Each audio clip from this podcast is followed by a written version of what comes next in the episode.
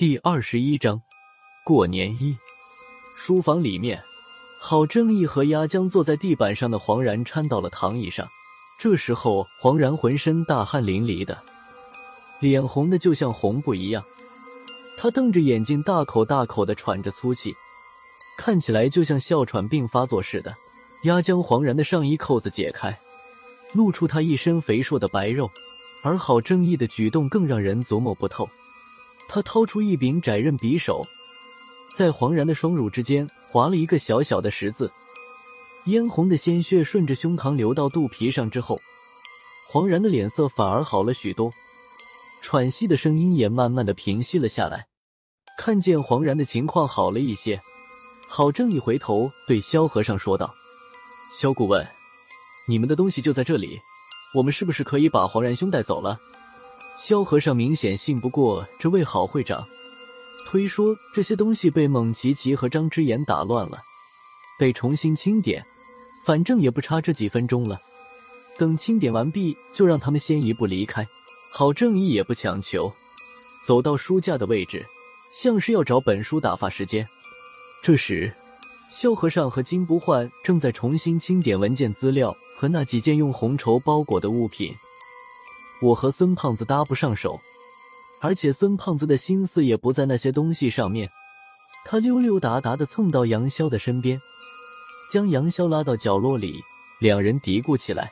经过杨潇老婆投胎那次，杨潇欠了我和孙胖子一个人情，现在除了吴主任，恐怕他心里也就看我和孙胖子顺眼了。孙胖子说话的声音很低，根本听不清他俩在说些什么。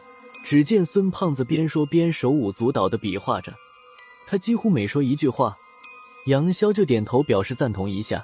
我看的好奇，向他们那里凑了过去。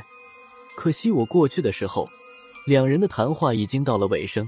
杨潇从上衣口袋里掏出一个黑漆漆的珠子，当着孙胖子的面将这颗珠子捏碎，珠子里面冒出一丝黑气，转眼消散在空气中。在这缕黑气出现的刹那间，客厅里突然平白无故的多了一种若有若无的阴森气息。客厅里除了马家的佣人之外，所有的人都感觉到了这种变化，几乎同时扭脸看向杨潇手里的珠子碎片。孙胖子好像没想到是这个结果，压低声音对杨潇说道：“你别现在就干啊！不是我说，这里可不止咱们一家。”不过，郝正义的反应在孙胖子的意料之外。只见他的眼神停留在杨潇身上一会儿，又看了孙胖子一眼，就像没事人一样，在书架旁随手拿起一本书，若无其事的翻看着。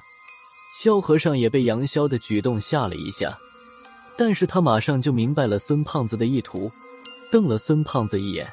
这时，郝正义将只看了几眼的书重新放回书架，对萧和尚说道：“萧顾问，你这是清点完了？”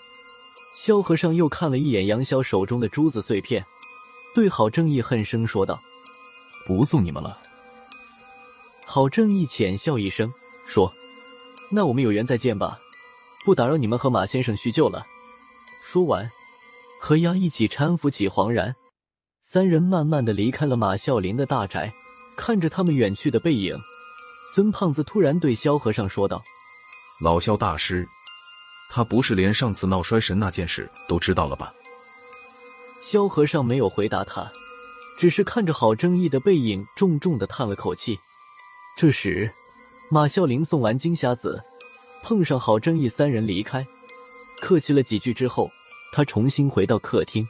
马老板还在回味刚才金瞎子对他说的那几句硬件话，看到我们几个，他笑呵呵的说道：“几位大师，晚上一定要赏脸，留下吃个便饭。我订好了极品的鲍鱼宴，这个可不是有钱就能吃到的了。今晚一定要赏脸，吃完饭不要着急走，就在我这里住一夜，就当记上次的赔罪了。”哦，这里虽然不大，但十间八间客房还稀有的，总比酒店好一点了。没等萧和尚说话，孙胖子先接过话说道：“不客气，马老板，吃个便饭好说。不过在你这儿过夜就算了。说到这里，孙胖子的表情变得有些扭捏起来。他看似犹豫了一下，还是凑到了马啸林的身边，压低了声音说道：“不是我说，马老，你最近没发现什么不对的地方吗？”孙胖子这话说的，马啸林一愣，他狐疑的看了孙胖子一眼，摇头说道：“莫，偶住的很开心。上次衰神走了，再莫有那样的事情了。再说我这里还有金大师亲自摆的阵法，百无禁忌了。”这时，萧和尚终于清点完那些物品和文件资料，他亲自装好箱。听见马啸林的话，就是一声冷笑，说道：“小胖子，算了，你和他说，就算是尽人事了。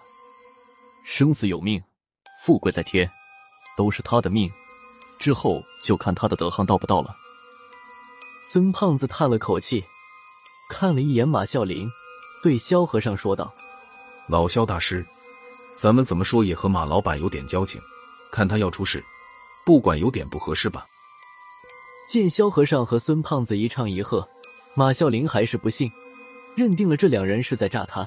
自从搭上了金瞎子，他就有点有恃无恐了。马啸林笑了一下，说道：“几位戏不戏看错了？要戏有什么不对的事情，刚才金大师就跟偶讲。”这次没容他说完，萧和尚就冷冷的说道：“那要是再出事……”记得找你的金大师，看看他能不能拄着拐杖来救你。说完，回头看向我们说道：“我们走吧，别耽误马老板的大事了。”说着，亲自提着一个箱子走出了书房。我们拎着剩下的几只箱子在后面跟着。孙胖子找了个机会，低声问杨潇说道：“老杨，你刚才放出来的，到底是什么东西？”我正在他身边，杨潇也没有防备我的意思，无所谓的说了两个字：“恶鬼。”这一次的交换算是结束了。黄然跟着郝正义回了宗教委，他总算是能回家过年了。我们也提着几只箱子回到了民调局。在回首都的飞机上，我趁金不换睡着之后，向身边的孙胖子问道：“大圣，杨潇放的恶鬼是给马老板预备的吧？”一个马啸林，至于玩的这么大吗？孙胖子本来也昏昏欲睡，听我这么问他，看着我打了个哈欠，他说道：“也就是马老板赶上了，这是杨啸到了。我本来跟熊玩意儿要了个招鬼的法子。”说到这里，孙胖子突然来了精神，看了一眼坐在另一排的萧和尚，顿了一下，他压低了声音继续说道：“不是我说。”老萧八成也给马啸林准备了点东西，要不是杨潇的东西有劲儿，今天我和老萧就双管齐下了。孙胖子说话的时候，我看了一眼坐在窗口的杨潇，他看上去一点睡意都没有，正饶有兴致的看着白云下面犹如模型沙盘一样的山川和城市。